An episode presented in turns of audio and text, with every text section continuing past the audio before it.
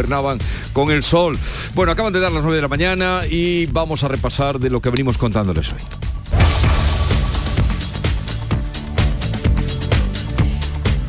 El día por delante con Beatriz Galeano. Bueno, pues hoy es el primer día de la campaña electoral que va a desembocar el 28 de mayo con la elección de los 785 ayuntamientos que hay en Andalucía. 12 comunidades elegirán también a sus gobiernos, todas menos Andalucía, Cataluña, País Vasco, Galicia y Castilla y León. La ministra de Derechos Sociales, Sione Belarra, presenta en una hora a las 10 de la mañana en el Consejo Territorial las medidas de su departamento con las que quiere aprobar, las que quiere aprobar para proteger a los ciudadanos más vulnerables de las olas de calor. Un escudo climático, ha dicho el Gobierno, para activar y aliviar el verano. Hoy se reúnen el presidente del Gobierno, Pedro Sánchez, y el estadounidense Joe Biden.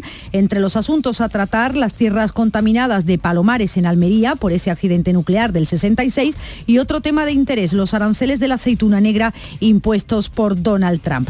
Además, los trabajadores de los centros de la seguridad social están llamados hoy a hacer paros parciales todos los viernes de mayo será una hora entre las diez y media y las once y media de la mañana. Convocan comisiones obreras y CESIF para protestar por la falta de personal y el retraso en el servicio que prestan. Además, estamos esperando los datos del Instituto Nacional de Estadística que va a publicar el índice de precios al consumo correspondientes al mes de abril. Ya adelantó el INE que la tasa de inflación aumentó el pasado mes ocho décimas hasta el 4,1% por la subida de los carburantes y el menor descenso de de la electricidad. En el exterior, también pendientes de la frontera sur de Estados Unidos, decenas de miles de personas se agolpan en esa frontera tras el levantamiento del título 42 que permitía la expulsión en caliente de los migrantes con la esperanza de ser admitidos en el país mientras se tramitan sus peticiones de asilo. Hoy es el Día Internacional de la Fibromialgia y hay varios actos organizados en hospitales de Andalucía, entre ellos el de Poniente de Almería. Y acaban de salir esos em, datos del Instituto Nacional de Estadística que nos dicen que el IPC, el índice de precios al consumo, ha subido ocho décimas en abril al 4,1%. Los alimentos moderan su crecimiento hasta el 12,9%. La inflación subyacente disminuye hasta el 6,6%. Por tanto, son los datos similares a los que conocimos al IPC adelantado que conocíamos hace solo un par de semanas. El índice de precios al consumo, Jesús, te recuerdo, subió un 0,6% en abril en relación al mes anterior, elevó ocho décimas su tasa interanual hasta el 4,1% por lo mismo que nos explicaban en el adelantado, por el encarecimiento de los carburantes y también por una disminución menos intensa de los precios de la electricidad. Vale, pues se queda entonces en el 4,1. Se confirma. Gracias, Beatriz Galeano. Eh, les recuerdo y les anuncio que hoy vamos a comenzar la ronda de entrevistas electorales todos los días a partir de las 9 y cuarto y hoy nuestro primer invitado será Javier Fernández de los Ríos, candidato a la alcaldía de La Rinconada, secretario general del PSOE de Sevilla. ¿Alguna mm, opinión sobre este dato que bueno, se confirma el 4,1 en el tema del el IPC? Respiramos tranquilos, lo vemos venir. No del todo. no podemos respirar tranquilos del todo, pero bueno, parece que hay, que hay una cierta moderación, ¿no? Y, eso algo de alivio transmite, sobre todo por, por, eso, por la, más por la sensación, ¿no? De que parece que, que hay algo de, de alivio en esa subida desbocada.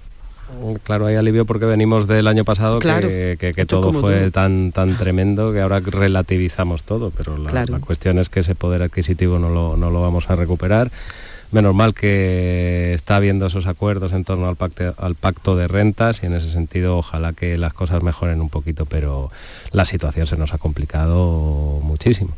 Menos mal que tampoco se han cumplido tan, eh, aquellos anuncios apocalípticos. Recordáis que estábamos pensando que íbamos a pagar el litro de gasoil a, dos euros. Al final esas cosas no, no han sucedido. Tampoco tenemos que entrar en en el apocalipsis permanente, que cansa un poco. Sí, no, hay quien lo aguante, no hay cuerpo que lo resista. sí, sí, sí.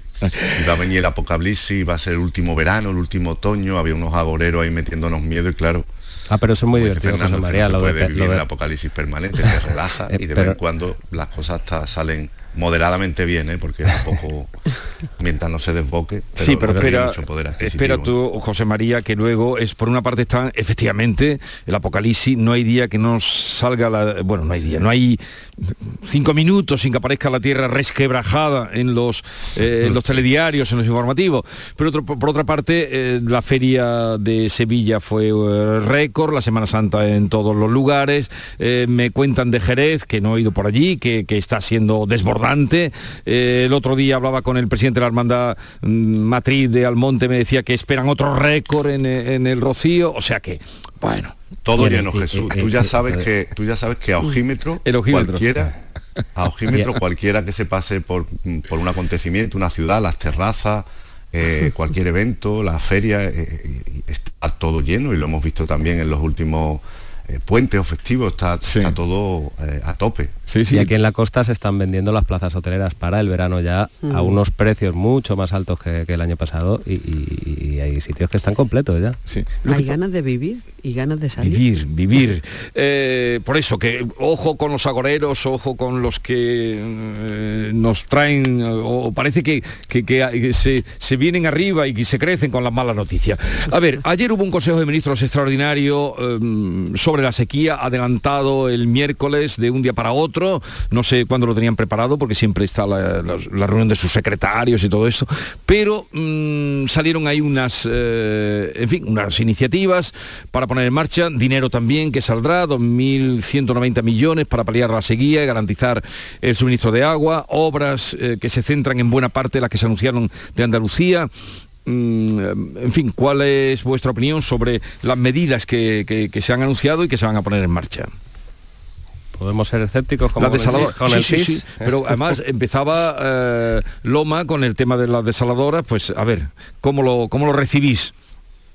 Hombre, pues lo recibimos con, con, orgullo y satisfacción que por fin se hayan acordado de que en la comarca de la Sarquía, aquí en Málaga, eh, tenemos una zona eh, de subtropicales que se ha desarrollado maravillosamente bien, que antes era un erial y ahora ha dado empleo y ha dado riqueza a mucha gente, eh, pero que lamentablemente no tiene agua y que ese proyecto de desaladora está ahí desde hace mucho tiempo. Y entiendo que Antonia también estará felicitándose de que por fin alguien se haya acordado de que en 2012 hace 11 años la desaladora de Carboneras se la llevó una riada y sigue sin funcionar desde entonces.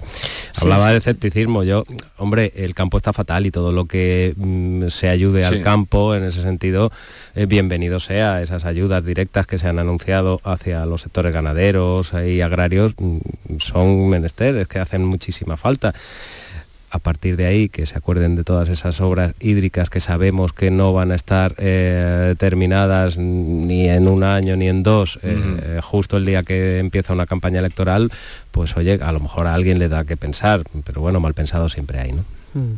Hombre, todo anuncio que venga acompañado real, eh, a posteriori de, una inversión real y no se quede en anuncio, entiendo que esto no esto vendrá acompañado de, su obra, pero también eh, tampoco va a ser eh, inminente.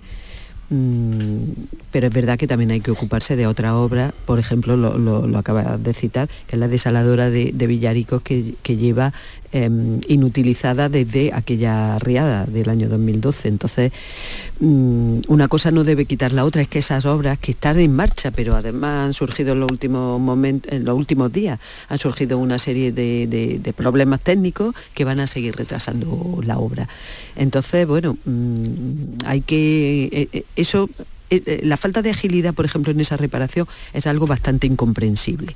Em, pero dicho esto, si vienen en más desaladoras, eh, pues bueno, bienvenidas sean, porque lo que sí es cierto es que mm, la situación de, sequía no, vamos, no, voy a insistir mucho más sobre ello porque hemos hablado mucho de eso y creo que todo el mundo lo sabe. Es absolutamente em, prioritaria. Bueno, esto de, esto de las desaladoras y todo, el conjunto de medidas que aprobó ayer el gobierno, sin duda tienen un carácter electoral, pero bueno, mm, bienvenida sea, ¿no? Mm, mejor que, que lo hagan y que la inversión sea real y se comprometa a que no se haga benditas elecciones si eso empuja al gobernante de turno a hacer cosas. Las desaladoras son muy necesarias, ahora están de moda, ¿no? Ahora miramos mucho al modelo de Israel y tal, pero llevamos muchísimos años, muchísimos años que no hay una previsión clara de hacer infraestructura y obras que palien la sequía cuando venga, desde hace muchísimo tiempo. En Marbella hay una desaladora que hizo Gil, sí, pero no, no, pocas cosas. Pero no se pone, no, no funciona, ¿no? No, está, está la tiene la mancomunidad y ha funcionado a veces, necesita, ah, necesita inversión y reparación, pero quiero decir, ya, ya había una. Sin embargo, la, Andalucía pues no, no tiene muchas desaladoras. No, aquí las únicas que tienen, las, únicas que tienen son en Almería. Hmm. Sí, sí, sí, Almería y Marbella. Pero eso, incluso teniendo en cuenta lógicamente eh, es el, sector público el que se encarga de, hacer estas obras, ahí está siempre la pelea entre quién hace una, infraestructura eh, o no. Ayer el gobierno, la ministra Rivera sacaba pecho. Vamos a hacer las desaladoras que le corresponderían a la Junta de Andalucía, cuando bueno, la Junta de Andalucía pues eh, también ha colaborado en otro tipo de, de, obras hídricas, porque al final aquí la responsabilidad es, es de todos pero eh, hay que tener en cuenta que incluso aquí en la Sarquía tenemos eh, empresarios privados, inversores privados, eh, una, marca de, aguacates y mangos precisamente, primera exportadora para toda Europa, pues que ha presentado un proyecto y, está esperando a ver si alguien le dice algo en torno a ese proyecto, proyecto que además sería sostenible porque como sabéis las desaladoras son una solución fantástica, pero requieren de una energía para desalar el agua brutal, estamos con la energía como estamos pero... pueden tardar eh, años. sí, sí, eso tarda. pero, bueno, se han inventado un modelo, bueno, no se han inventado, porque aquí está ya todo inventado, pero hay modelos en los que haciendo unas plantas fotovoltaicas eh, flotantes sobre el pantano de la Viñuela, pues podrían traerse, eh, subirse el agua del mar de una manera pues más barata, con lo cual el agua que desalada, que siempre también es, más cara, pues se, abarataría y sería más rentable para los, los agricultores pero no se le termina de meter mano. Entonces por eso sorprende que ojalá, sí, bienvenido sea si esas inversiones, como decís, al final son reales y es lo que tendremos que fiscalizar. Si a partir de que del 29 de mayo el gobierno central se acuerda de que ha puesto sobre la mesa X millones de pesetas, de, uy, qué antiguo, de euros para, para, para hacer estas obras. En fin, ya veremos. Mm, desde luego son obras, las desaladoras son, mm, necesitan tiempo, años. Mm, claro. La única, tanto que se ha hablado, la única que funciona. ¿Cuántas funcionan ahí? ¿Una o dos en, Almería? Tenemos la de Carbonera. Eh, la de eh, y tenemos en la capital hay una también ah. para, abastecimiento, la, de Almería y bueno, ya digo, si es que eh, la, noticia es verdad que el momento eh, eh, es electoralista, pero la sequía no espera elecciones tampoco. Por eso estas obras habría que pergeñarlas y organizarlas cuando no hay sequía. Sí. claro, y hacer un seguimiento, hacer un seguimiento de esas promesas también, a ver dónde van. De todas maneras, las plegarias del presidente de la Junta han sido atendidas. Él dijo el otro día, el gobierno tiene que comprometerse y hacer obras y aquí no han caído ahora dos desaladoras. Bueno, bienvenido sea, quiero decir, bueno, ya, esto también tiene un poco de, tira y afloja. No te pierdas, lo mejor, lo mejor es el presidente de los empresarios andaluces, al que profeso eh, Cinco ha pedido, al, que profesó admiración, pero ha salido rápidamente González de Lara diciendo que eh, hay empresas dispuestas ya a, cometer, empresas andaluzas dispuestas, interesadas en hacer estas obras. Digo, estupendo. Bien, eh, estamos con José María de Loma con eh, Fernando del Valle, con Antonia Sánchez, pero vamos a intercalar aquí las entrevistas electorales que, como se anunciaba, a partir de hoy vamos a tener cada día en esta hora. La mañana de Andalucía con Jesús Vigorra. El próximo 28 de mayo se celebran las elecciones locales y autonómicas. Si ese día vas a estar lejos de tu pueblo, de tu tierra, de tu ciudad o algo te impide ir a votar, puedes hacerlo por correo. Si ya tienes la documentación electoral en tu domicilio, puedes enviar tu voto hasta el 24 de mayo por correo certificado. Es totalmente gratuito. 28 de mayo, elecciones locales y autonómicas. Por correo, tu voto tiene todo su valor. Ministerio del Interior, Gobierno de España. Dicen que la luz es vida, es conocimiento. Sin ella no hay colores y nada supera su velocidad. Por eso quienes la dominan se avanzan al futuro. Vive la vanguardia con el Audi Q5 con luces OLED personalizables por 600 euros al mes a 48 meses y entrega inmediata con Easy Renting. Entrada 9.947 euros. Oferta Volkswagen Renting hasta el 31 de mayo. Consulta condiciones en audi.es. Canal Sur Radio, la radio de Andalucía. En Logística Castillo disponemos de terreno para estocaje de contenedores y maquinaria portacontenedores para la manipulación y reparación de los mismos. Instalaciones con almacenaje en ambiente, refrigerado y congelado. Todos los servicios de transporte multimodal y gestión logística integral al cliente adaptado a sus necesidades. Logística Castillo, tu gestor estratégico en Sevilla para todo el sur peninsular. Si necesitas un electrodoméstico, ¿por qué pagar de más en grandes superficies? Ven y paga de menos en Tiendas El Golpecito. Tus primeras marcas al mejor precio y una selección de productos con pequeños daños estéticos con descuento adicional y tres años de garantía. Tiendas El Golpecito. Ahorra hasta el 50% en tus electrodomésticos. 954 100 193 y tiendaselgolpecito.es. ¿Todo pintura se traslada? A tu casa, coge tu cita en la web todopintura.es y te mandaremos un técnico que te asesore. Consulta condiciones en todopintura.es y nos trasladaremos a tu casa. Vuelve Film Symphony Orchestra con Krypton. Última oportunidad para asistir al espectáculo inspirado en las mejores bandas sonoras de los héroes y superhéroes del cine. Superman, Spider-Man, Capitán América, Iron Man, El Último Moicano y muchas más. 26 de mayo, Fibes. Ya a la venta en filmsymphony.es. ¿Quién ha decidido que la tecnología sirva para mantenernos inmóviles? Con la gama SUV de Kia, la tecnología te mueve. Aprovecha las condiciones especiales hasta el 22 de mayo. Consulta condiciones en kia.com. Solo en la red Kia de Sevilla. Kia. Movement that inspires. Domingo 28 de mayo. Elecciones municipales en Canal Sur Radio. Conforme lo establecido por la Junta Electoral Central para las elecciones municipales del 28M, Canal Sur Radio va a emitir entrevistas en cadena a los candidatos de las fuerzas políticas que tengan representación acreditada en los ayuntamientos de Andalucía y que presenten candidatura en municipios que comprendan al menos el 50% de la población con derecho de la comunidad autónoma andaluza. El número de entrevistas es proporcional con el número de votos obtenidos por las fuerzas políticas representativas en las anteriores elecciones municipales y por ahí se rige el tiempo y los invitados a las entrevistas. Elecciones municipales en Canal Sur Radio. Y tal es así que hoy vamos a iniciar esta ronda de entrevistas con Javier Fernández de los Ríos, candidato a la alcaldía de La Rinconada y secretario general del PSOE de Sevilla. Señor Fernández de los Ríos, buenos días. Muy buenos días. En este primer día de campaña, eh, ¿qué expectativas tiene el PSOE en Andalucía?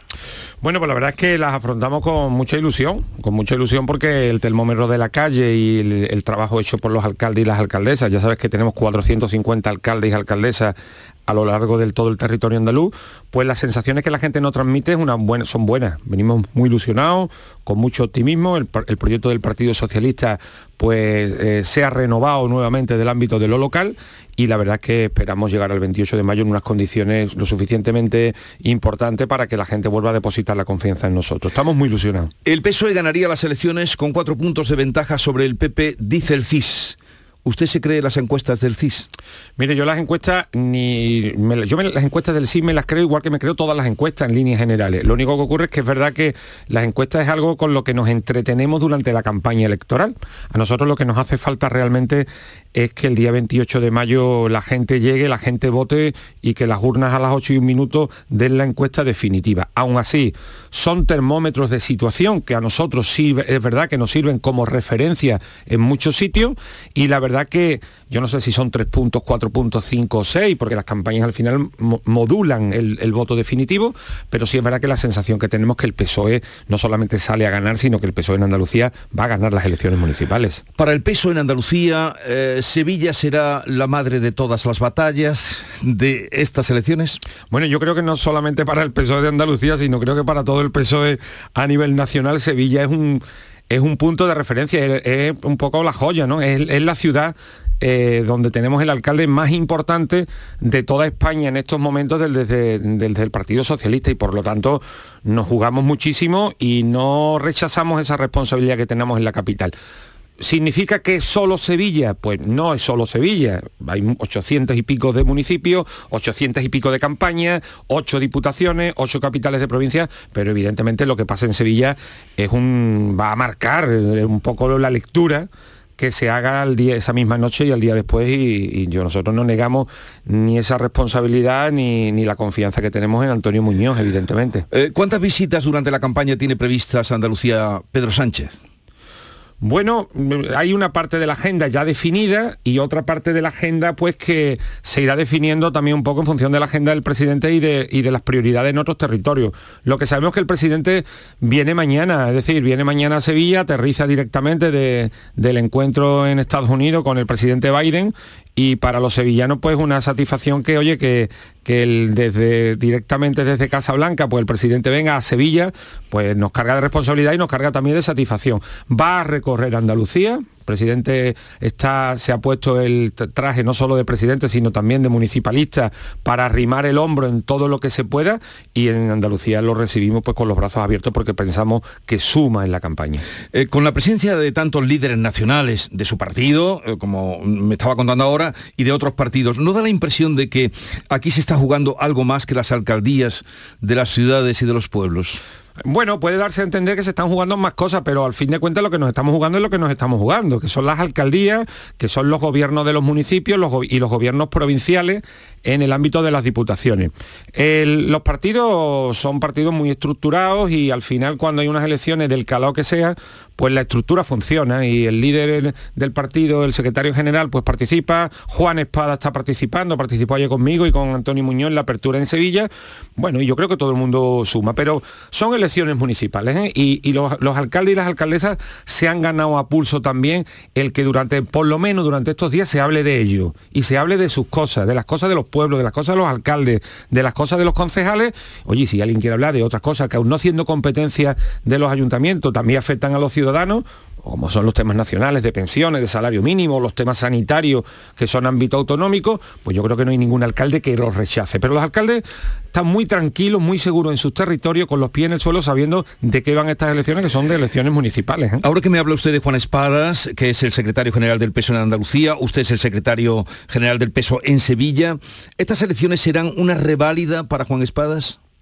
Bueno, estas elecciones son unas elecciones muy importantes para el PSOE eh, Juan Espada tuvo, fue el, candidato en las elecciones del 19J, ahora no se presenta Juan Espada directamente, pero sí se presenta el partido del que Juan Espada es el secretario general y por lo tanto yo concibo esto de la política de una manera mucho más sencilla. Al final, si el PSOE, si ganamos, ganamos todos y si perdemos, perdemos todos. Con lo cual, ¿se la juega Juan Espada? Pues se la juega Juan Espada igual que no la jugamos todos y cada uno en la parte alícuota de responsabilidad que tenemos. El partido es un partido único, es un partido cohesionado, un partido fuerte y un partido en el que al final, como te decía, si las cosas van bien, van bien para todas las estructuras de la organización y si las cosas van mal, las estructuras de la organización caen en crisis de arriba abajo. ¿eh? Eh, ¿Qué temas cree usted que van a incidir al margen de eso que ha defendido además como alcalde de un pueblo, un pueblo próximo a Sevilla, que es la Rinconada, pueblo grande? Eh, pero usted ha dicho que, que, defenderán sus temas, pero ¿qué temas cree usted que incidirán en toda Andalucía, principalmente. mira, yo creo que hay, hay, evidentemente, como bien dices, hay temas específicos, ¿no? Hay cosas casuísticas de cada uno de los territorios y cada pueblo tiene sus peculiaridades, pero evidentemente en la campaña va a haber cosas que van a salir, es decir, la situación de la atención primaria, la situación de la sanidad es algo que aún no teniéndolo los alcaldes en su agenda desde el punto de vista competencial, pues va a salir en los debates y tenemos que analizar cómo estaba la sanidad antes de la pandemia y cómo está ahora y quién es el responsable, que no es otro que el presidente de la Junta de Andalucía. ¿Se tendrá que hablar de pensiones? Pues se tendrá que hablar de pensiones, se tendrá que hablar del acuerdo que la patronal y los sindicatos han cerrado esta semana con el visto bueno también del gobierno en materia de salario. Bueno, yo creo que todo lo que le afecte a a la gente y todo lo que le afecte a los ciudadanos, pues tendremos que hablar. Aunque es verdad también que los alcaldes y alcaldesas, te lo digo con conocimiento de causa y con experiencia, quieren llevar ellos el liderazgo desde el punto de vista del discurso, porque quieren que se hablen de las cosas que han hecho, de sus equipos y de los proyectos que tienen para el futuro en sus municipios, en los que en algunos de los casos afectan cosas que a lo menos son de competencia directa, pero que también los alcaldes tienen claro cuál es el devenir, ¿no? En esta campaña parece que ha resucitado dicho como políticamente, en metáfora, la expresidenta de la Junta, Susana Díaz. ¿Usted cree que sumará? Bueno, la palabra resucitar mm, eh, permite... Metafóricamente. Eso es una metáfora magníficamente utilizada. Mira, nosotros, mm, de verdad, por, porque lo hemos explicado esto para ti y por pasiva, nosotros tenemos una campaña en 800 y pico de municipios, donde hay actos todos los días tenemos 800 pueblos y 800 ciudades en las que está viendo actos del PSOE a diario. Yo digo muchas veces que voy por los pueblos con el puesto de turrón, ¿no? Como si fuera, con todo el cariño y todo respeto a la gente que vive del turrón. A los turroneros. A los turroneros. Y vamos a todos sitios y, nos piden y, oye, vente a tal sitio, vente a tal otro. Nosotros no tenemos ningún inconveniente en que Susana Díaz, que es senadora, que es senadora y que es un activo del partido, ha sido presidenta de la Junta de Andalucía, pues cuando la piden de algún municipio, pues ella va y pide, no es que pida permiso, pero comunica al partido que tiene una invitación para participar en algún evento y los comités de campaña de cada una de las provincias pues lo validan sin ningún problema. No hay grandes debates internos, es decir, no hay grandes debates de si es idóneo o no idóneo. Un compañero de Málaga, un compañero de Sevilla, un compañero de Granada solicita su presencia para un meeting por lo que sea y el partido no entra en esos debates porque tenemos tantas cosas en las que preocuparnos y ocuparnos que no estamos ahora mismo en, ese tipo de lecturas. Usted eh, es alcalde de La Rinconada, lleva dos legislaturas, ¿no? No, yo cuatro. Lleva cuatro. Sí, eh, me, he hecho, mayor en esto. Eh, llegué en el 2007 a la alcaldía. En las últimas elecciones autonómicas mantuvo la mayoría absoluta su pueblo. Sí. le llamaron incluso la Isla Roja. Mm, ¿Usted eh, cómo se ve para estas elecciones en su la, la, Isla Roja, y fíjese que en el año 1979, en el año 79 la Rinconada era conocida como la Rusia chica la conocían como la Rusia chica, porque en el año 79 fue, ganó el Partido Comunista, a partir del 83 el PSOE gobierna con mayoría absoluta en la rinconada en el ámbito de las municipales. Nosotros hemos ganado siempre todas las elecciones, en todos los comicios, en todas las mesas y en todos los colegios electorales. Y la última vez ganamos, es decir, Juanma Moreno Bonilla no ganó las elecciones en la Rinconada, la Rinconada las elecciones la ganó Juan Espada y fue uno de los pocos municipios de más de 40.000 habitantes o más de 20.000, solo tenemos 40.000, donde el PSOE ganó pues es un orgullo. Lo que pasa es que al final estos orgullos van acompañados también del paraguas de la responsabilidad donde la gente te tiene puesta la vista. Para terminar, Javier Fernández de los Ríos, si usted gana en su pueblo, ¿será candidato a la presidencia de la Diputación del PSOE? El 28 de mayo se acaba el mundo para nosotros. Y, te explico, se acaba el mundo desde el punto de vista electoral. Nosotros, bueno, nosotros estamos eh, esperando al 28 de mayo. Creo que mm, los resultados electorales, los candidatos y las candidatas merecen que el 28 de mayo veamos el resultado. Cuando veamos el resultado y veamos las piezas que tenemos en el puzzle en cada una de las provincias, veremos cómo lo montamos. Yo estoy a disposición siempre del partido, pero mi neurona, mi esfuerzo y mi mente está puesta en la alcaldía, en este caso en ayudar a todos los compañeros y compañeras en la provincia y en llegar a la alcaldía de la Rinconada. El 28 de mayo a las 8 y 5 minutos, si tú me llamas, yo seré el primero en contestarte esa pregunta. Mejor el lunes, lo llamo. El lunes, el lunes que vamos a acabar muy cansados el domingo. Javier Fernández de los Ríos, candidato a la alcaldía de la Rinconada, secretario general del PSOE de Sevilla. Que vaya bien la campaña y suerte. Nada, muchísimas gracias por tu amabilidad y por la hospitalidad. Muchas gracias.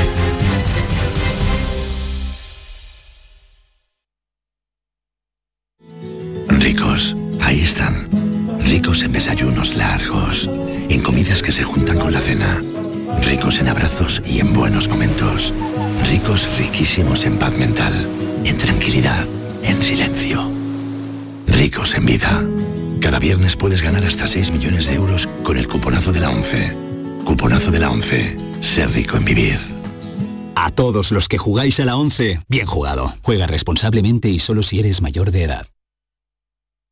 Canal Sur Radio.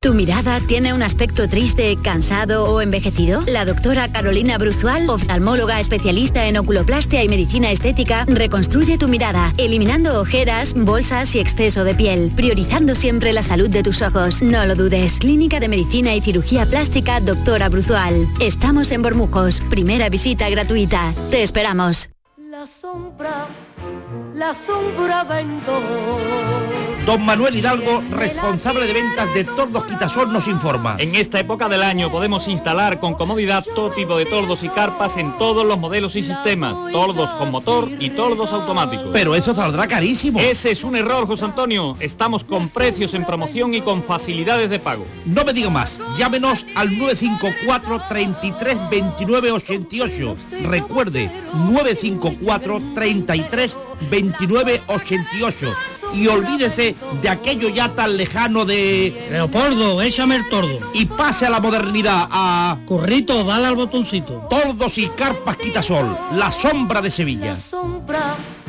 la sombra...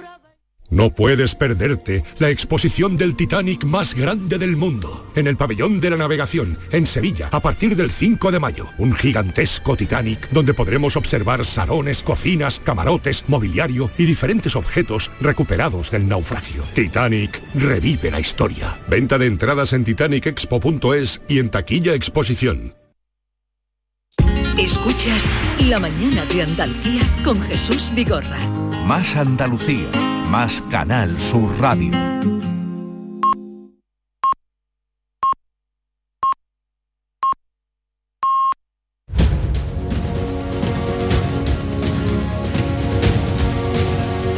Esta es La mañana de Andalucía con Jesús Vigorra, Canal Sur Radio.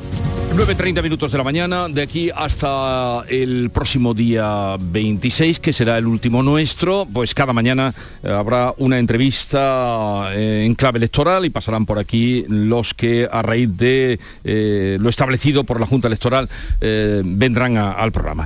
Bien, vamos, sigo con José María, con Fernando, con Antonia. Me gustaría también comentar algo tremendo que está pasando no ha pasado nada, la verdad es que estábamos esperando a las 6 de la mañana, pero a esa hora están durmiendo allí y claro, no ha pasado nada.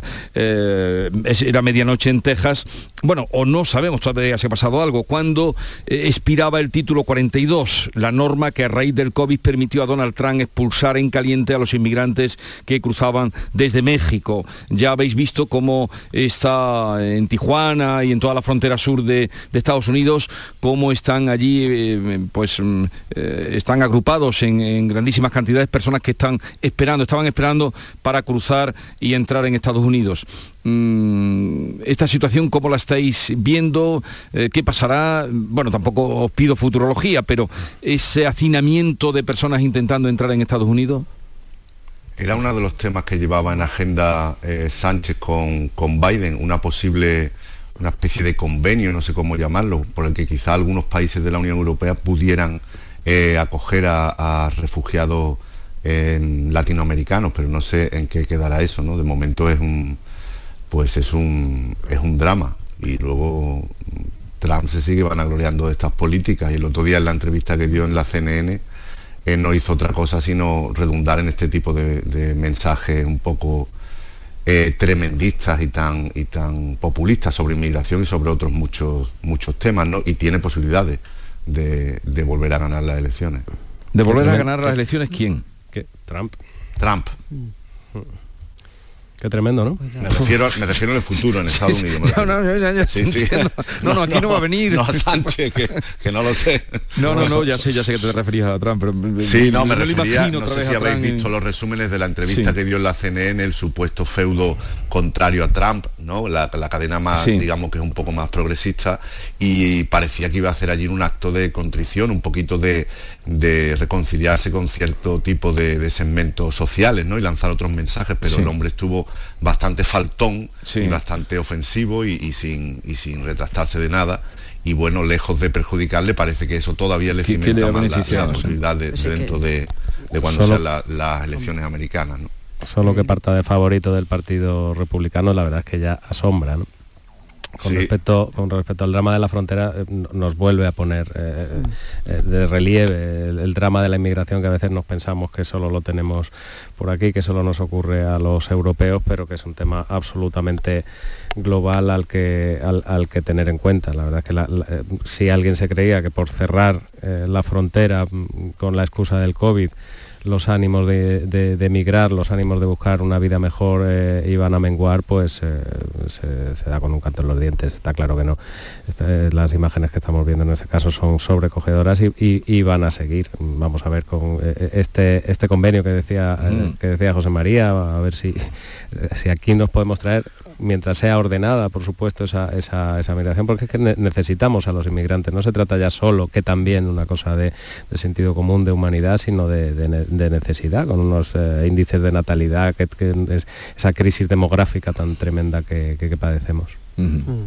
Pues sí, la, fórmula de, eh, de Trump eh, no, no, es un secreto, es la es lo que funciona, es lo que funciona en un determinado segmento que es muy importante, que es el discurso fácil, sencillo, contundente, muy, muy, muy rápido y muy fácil de asimilar eh, pero que entraña pues grandes falacias, ¿no? Y en el caso de la inmigración, por supuesto que entraña una enorme falacia, lo mismo que no se pueden poner puerta, al campo, pues no se pueden poner muros a, la, inmigración, porque son mm, flujos que, lo, tienes que regular, evidentemente.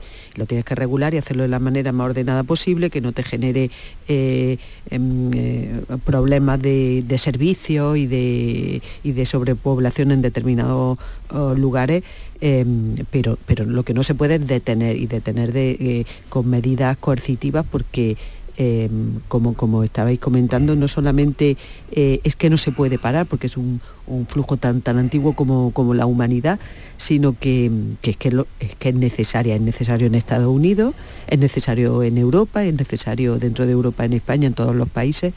Mm, para, poder sostener nuestro, nuestro sistema y nuestro, eh, incluso desde el punto de vista egoísta, ¿no? Eh, por supuesto humanitario, pero es que incluso si lo queremos mirar desde un punto de vista más, egoísta es que es eh, absolutamente necesario. Entonces, bueno, em, afortunadamente, em, bueno, ahora mismo en Estados Unidos pues se, ha abierto, se ha abierto la vía y porque era era artificial, estuvo justificado en su momento, o, se podía eh, vender bien el argumento en su momento con, el COVID, pero bueno, ahora no era el caso. Entonces, antes de, generar un, estallido, eh, pues bueno, creo que ha sido muy prudente. Hablabais, claro, de, la necesidad también de los inmigrantes. Ya veremos qué sale, porque, claro, la proporción de lo que quiere pactar eh, Pedro Sánchez será, se hablaba, no, sé si se ha llegado a hablar de número, pero no, eh, en principio de mil o, mil y pico. Eh, para los 150.000 inmigrantes que hay deseando cruzar a la frontera de la primera potencia mundial, desde luego no, no les vamos a arreglar el pero bueno, mm, este tipo de iniciativas al final son bien recibidas y serán bienvenidas. Pero sí en España ha crecido, porque hay ahora mismo extranjeros en España según el último padrón que se hizo público en enero de 2023, eran casi 5 millones y medio que ha crecido mm, exponencialmente en los últimos años en España el aumento de personas extranjeras eh, en nuestro país. Eh, o sea, que va creciendo. Vamos más que y seguirá creciendo. Si, no, estamos, no estamos quejando de que tenemos media España vaciada o vacía, ¿no? Pues el nosotros no lo por ahí, si, es que no nos mm. queremos extinguir como como especie o como nación, es que eso es, la gente siempre va a buscar un, futuro mejor y, por muchas vallas y muros que, haya y hay unos sitios donde hay muchísima más natalidad, esto es obvio, y, tienen menos desarrollo o menos condiciones democráticas, como puede pasar en en África, el, flujo distinto que vemos ahora de México a Estados Unidos y eso siempre va, va a ocurrir, ¿no? Y bueno, no es fácil afrontar el problema. De todas maneras, Biden le, habla a Sánchez de este convenio un poco ya como también como presidente de la Unión Europea inspector, ¿no? Cuando España va, a presidir la, Unión Europea. Entonces, supongo que este convenio se referirá un poco al conjunto de Europa, ¿no? Pero como decía Fernando, quizá poco le, vamos a paliar, pero bueno. pero es el gran problema que tiene Europa también, ¿eh? es el gran problema, uno de los grandes, sino el que más, y sobre todo sin tener una estrategia clara que hayamos visto en cómo eh, administrar o gestionar la inmigración. Eh, lo vamos a dejar aquí. Fernando del Valle, José María de Loma, Antonio Sánchez, que tengáis un buen fin de semana. ¿Os toca cubrir mítines alguno de vosotros o no? Pues algo haremos. Algo haremos, algo, Fernando. Sí. es muy divertido. Moderadamente. Yo por, ahora no. Tú no, Antonia se salva. Tú sí tienes meeting, ¿no, Fernando? Algo haremos. Algo tienes que hacer. ¿Y tú, José María, también tienes algún que acudir a algún meeting? Sí, alguno, algún, algún encargo, alguna crónica, el domingo más bien. Sí. Mañana no. Va menos gente ya a los mítines, ¿no? Sí, esto no tiene nada que ver con aquellos años ilusionantes después de la, transición. Ah, Ahora las redes sociales lo copan, lo copan todo y la gente no tiene esa ilusión por la, por la fiesta de la democracia que, existía antes. Bueno, ya me Pero periodísticamente al final... El meeting, es, el meeting es un castigo para los convencidos. Eh, me alegro mucho de veros, que no es entusiasmo, solo falta ya que caigan una cotita y, nada, y, vayamos mejorando el estado de ánimo. Hasta, hasta la, semana que viene, un abrazo. Un placer. Buen fin de semana, un abrazo a todos.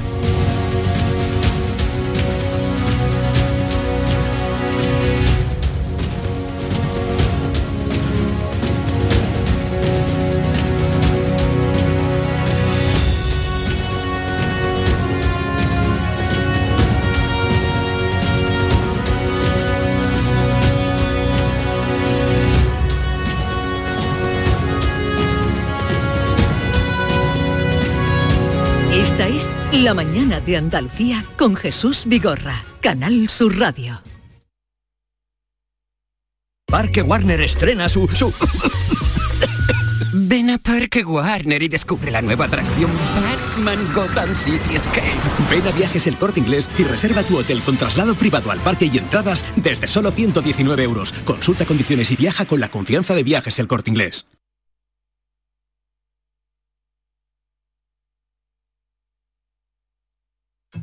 Cajamar pone a disposición de empresas y autónomos la plataforma de ayudas públicas para informarte, gestionar y financiarte cualquier ayuda de los fondos de recuperación europeos Next Generation. Infórmate en nuestra web o nuestras oficinas. Cajamar, distintos desde siempre. Vete a dormir con una sonrisa, con el show del comandante Lara. El humor más travieso, los invitados más divertidos, las mejores versiones musicales de Calambre. El show del comandante Lara. Los domingos en la medianoche en Canal Sur Radio. Más Andalucía, más Canal Sur Radio.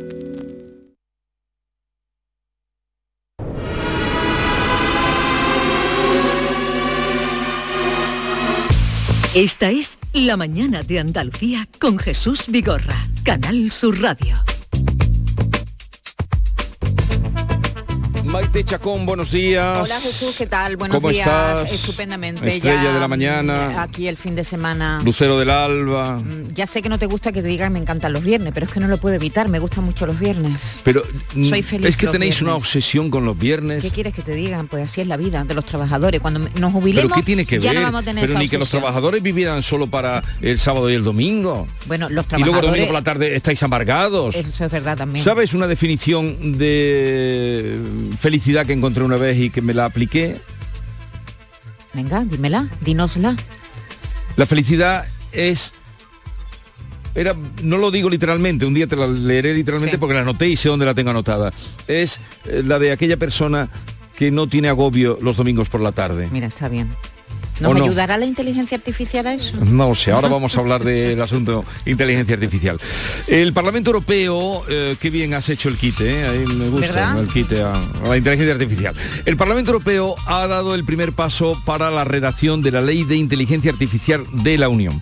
Los eurodiputados de las comisiones parlamentarias de libertades civiles y protección de los consumidores votaron ayer mayoritariamente a favor de limitar el uso de la inteligencia artificial sin dejar de incentivar al sector.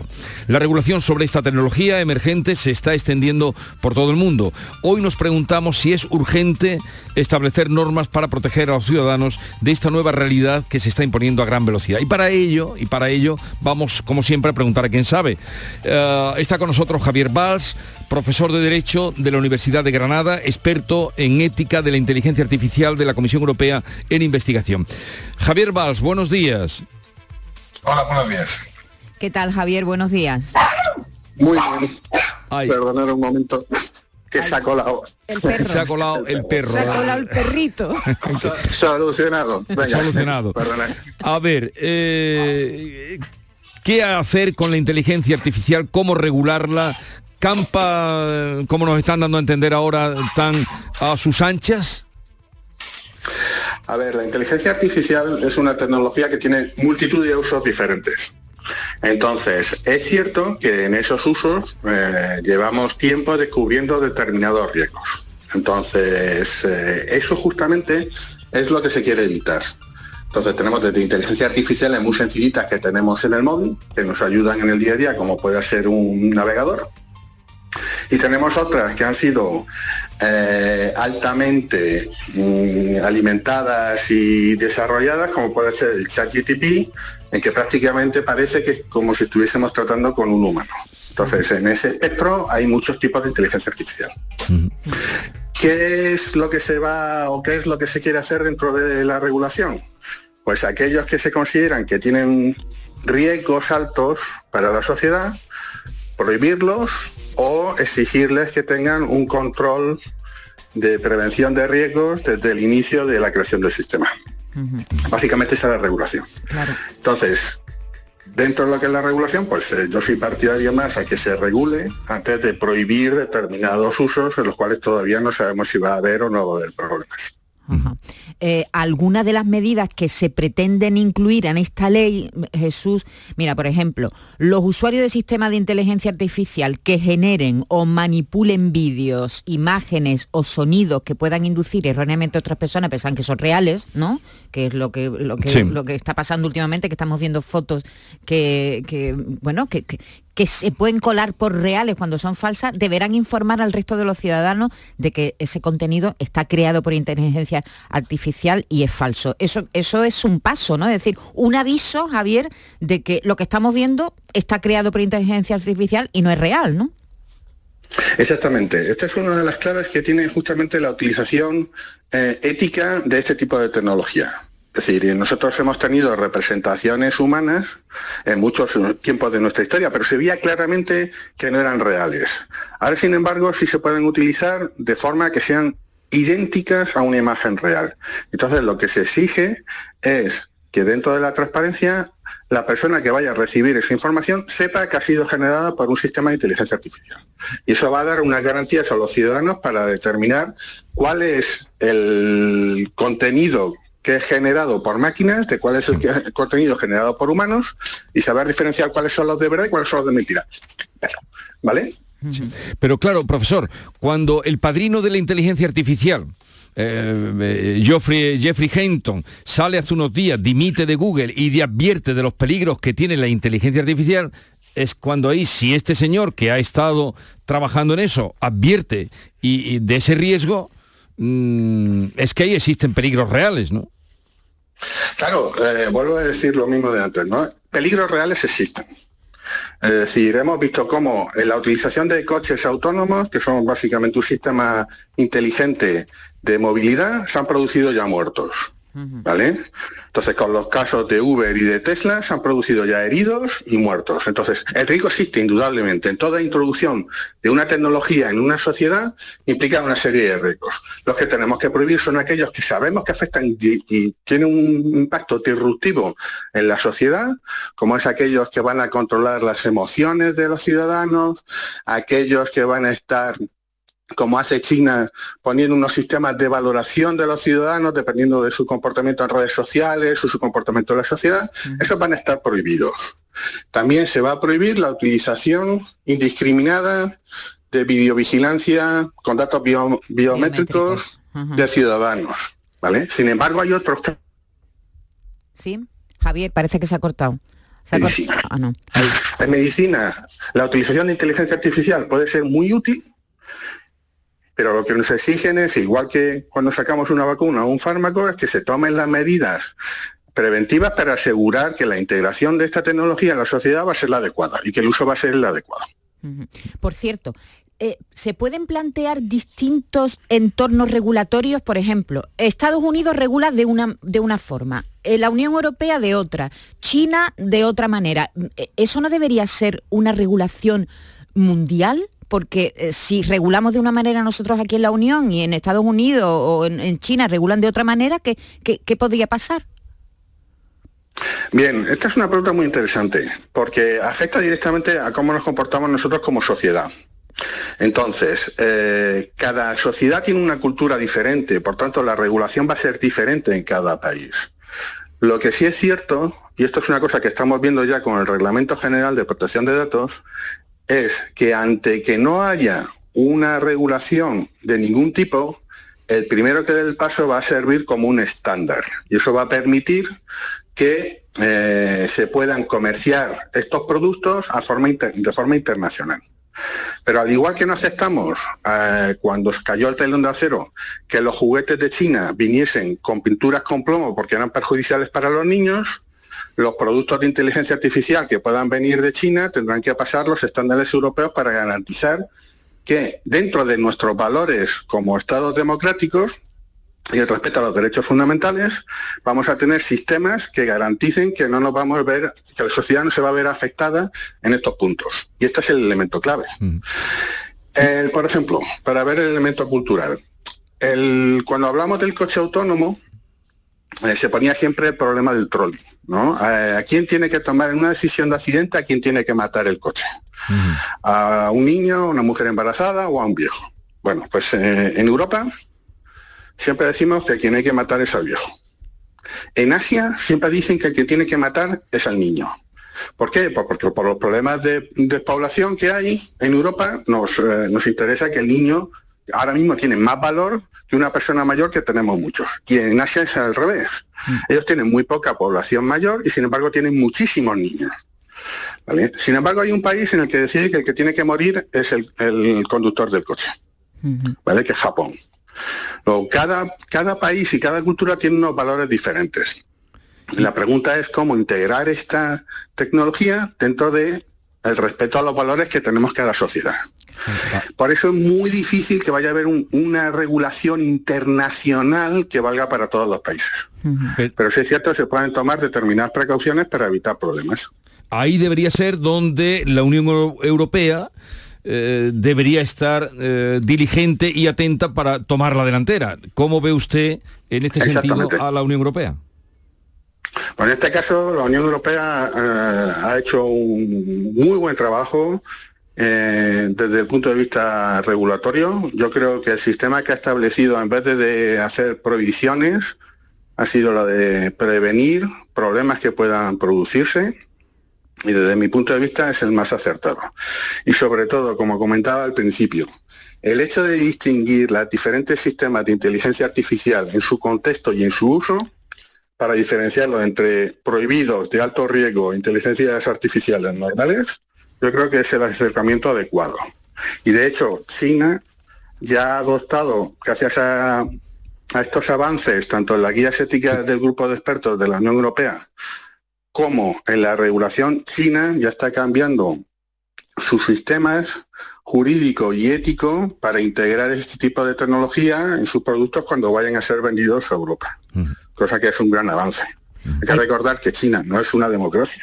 Ya por eso, que es, son las democracias las que deberían, democracias europeas las que deberían tomar la, la iniciativa. Eh, hay personas que están preocupadas y dicen, ¿llegarán los Terminator? Eh, ¿La inteligencia artificial llegará hasta ese punto? Es decir, máquinas contra máquinas que se revuelvan contra sus creadores, contra, contra el ser humano. Yo personalmente creo que no. Eh, para llegar a algo, lo que se llama la inteligencia artificial general queda todavía mucho, eh, mucho tiempo y mucho procesamiento. Y segundo, que hay un, hay un freno de mano que es eh, el humano a la hora de interpretar situaciones y de analizar los datos que tiene es energéticamente muy eficiente, Necesitamos poca energía para utilizar un cerebro que anote soluciones, mientras que para hacer las mismas tareas por parte de una máquina el consumo energético es inmenso. Entonces, el paradigma que nos vamos a encontrar es que probablemente sistemas inteligentes puedan ser desarrollados, pero nos encontremos con cuellos de botella, por ejemplo, en el energético, en el cual no nos interesa utilizarlo porque habrá humanos que puedan hacer la misma tarea que la máquina de forma energéticamente más eficiente pues nos tranquiliza, profesor. Javier Valls, profesor de Derecho en la Universidad de Granada, experto en ética de la inteligencia artificial de la Comisión Europea de Investigación. Ya eh, volveremos a hablar de este asunto porque esto no va a cesar a medida que la tecnología va avanzando. Un saludo y buenos días. Muy bien, muchas gracias. Buenos días. El, perrito que sonaba, ese es de verdad, ¿no? El que tenía usted ahí. Sí, este es de verdad. Por eso no lo puedo controlar, es autónomo todavía. no le puede dar un botón y apagarlo. Adiós, buenos días. No, afortunadamente no, y eso lo mismo va a ocurrir con los humanos, no lo van a poder apagar nunca. Adiós, profesor. Hasta luego. Muy bien, buenos días. Buenos días. Todos los días aparecen noticias que tienen que ver con inteligencia artificial. Me ha llamado mucho la atención una esta mañana, Jesús. ¿Cuál te Spotify ha eliminado decenas, decenas de miles de canciones generadas por inteligencia artificial de la plataforma. Me parece muy bien. Y ha reforzado su sistema de vigilancia para detectar este tipo de archivos y los ha eliminado. Es decir, que va a implementar ahí los filtros, los controles para que Spotify, el servicio de streaming de música en directo que, está tan extendido en todo el mundo, limite la entrada de eh, música generada por inteligencia artificial, que ya hay decenas y decenas le de alabo el gusto, eh, le alabo el gusto. Hoy, esta mañana escuchábamos una canción eh, de Stevie Wonder que tiene 50 años, una maravilla. Qué maravilla, Stevie Wonder me encanta, es uno de mis músicos favoritos. Ya era hora de que alguien pensara en las personas, alguien diría personas humanas, para diferenciarlas de las máquinas que tienen que trabajar a pleno sol y así piensa García Barbeito al reparar en que hasta ahora parece que no hubieran tenido en cuenta eh, cuándo y cómo el calor aprieta. Querido Antonio, te escuchamos. Muy buenos días, querido Jesús Vigorra. Perversos del trabajo con calor. Aunque mucho se agradece, tarde llega la medida. Celebramos que por fin hayan juntado las firmas para evitar el calvario de trabajos y fatigas bajo el calor sin piedad de las horas más caíditas. Celebramos que vigilen los tajos donde la vida sufre las penalidades más espantosas. Debían haberlo pensado antes, mucho antes. ¿Quién olvida los campos de segadores en los llanos de Castilla o en los campos infernales del suelo de Andalucía? Y en los andamios subidos, vértigo de trapecistas, sin respaldo, sin amarles, toda la albañilería. Cuántas muertes han costado los trabajos de esos días. Llega tarde ese remedio, pero nos trae alegría. Personas que por la calle con horas del sol encima tienen que estar trabajando. ¿Qué menos que ahora reciban el gesto, la comprensión de una faena distinta sin ese riesgo mortal del calor que los asfixia. En unos tiempos que hay lujos de tecnología, ¿cómo hemos consentido el crimen en la obrería peleando con los soles y perdiendo la partida? Los trabajos callejeros, los tajos que necesitan la dura mano del hombre bajo el sol de algunos días, que se paren, que detengan tal esclavitud. Alegría da saber que ya esos tajos no serán los de otros días. Y en la memoria de todos, ¿alguien sabe cuántas víctimas se cobraron los trabajos que aquí nadie protegía? Y el campo y la construcción están de fecha festiva, como los que en plena calle, sin amparo y sin salida, tienen que ganarse el pan en infiernos de canícula. Enhorabuena a la idea, gracias a quien la propicia y aunque haya llegado tarde, bienvenida, bienvenida. Gracias Antonio García Barbeito. Em, quiero invitarles a que eh, acudan. Hoy estará García Barbeito, si lo tienen a bien, por supuesto, si son seguidores de él, que habrá muchos entre los oyentes. Hoy presenta su novela Taljara, que la presentó el viernes con gran éxito de público y de crítica, como se decía, el sitio era estupendo en, eh, en Gines, en el ayuntamiento, en el patio del ayuntamiento. Taljara, la novela que ha publicado Algaida de Antonio García Barbeito, que estará firmando ejemplares de este libro hoy a partir de las 7 de la tarde en el corte inglés de Nervión, Sevilla. Quedan invitados, Taljara es el título, se ve ahí la flor de la jacaranda en la portada. Eh, estará Antonio García Barbeito encantado de recibirles. 9.58 minutos de la mañana.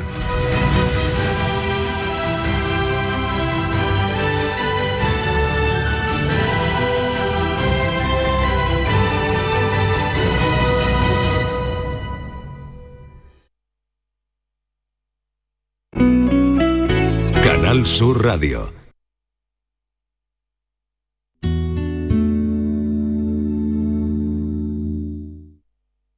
Imaginas un mundo sin música? ¿Y un océano sin peces? No pasemos del sonido al silencio. Ven a conocer al Acuario de Sevilla una especie amenazada, el pez guitarra. Descúbrelo en acuariosevilla.es. ¿Todo pintura se traslada? ¿A tu casa?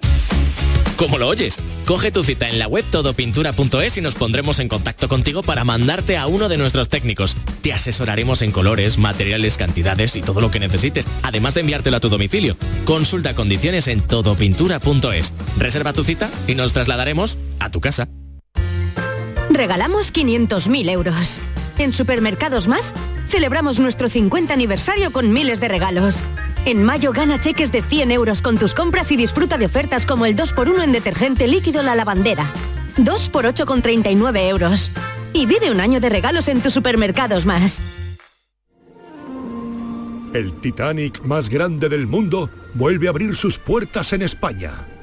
Ahora en Sevilla, en el pabellón de la navegación, a partir del 5 de mayo. Descubre uno de los sucesos más apasionantes de la historia reciente. Venta de entradas en titanicexpo.es y en taquilla exposición. Van a dar las 10 de la mañana y Automóviles Berrocar abre sus puertas, deseándoles que tengan un feliz día. Automóviles Berrocar, tu confianza, nuestro motor.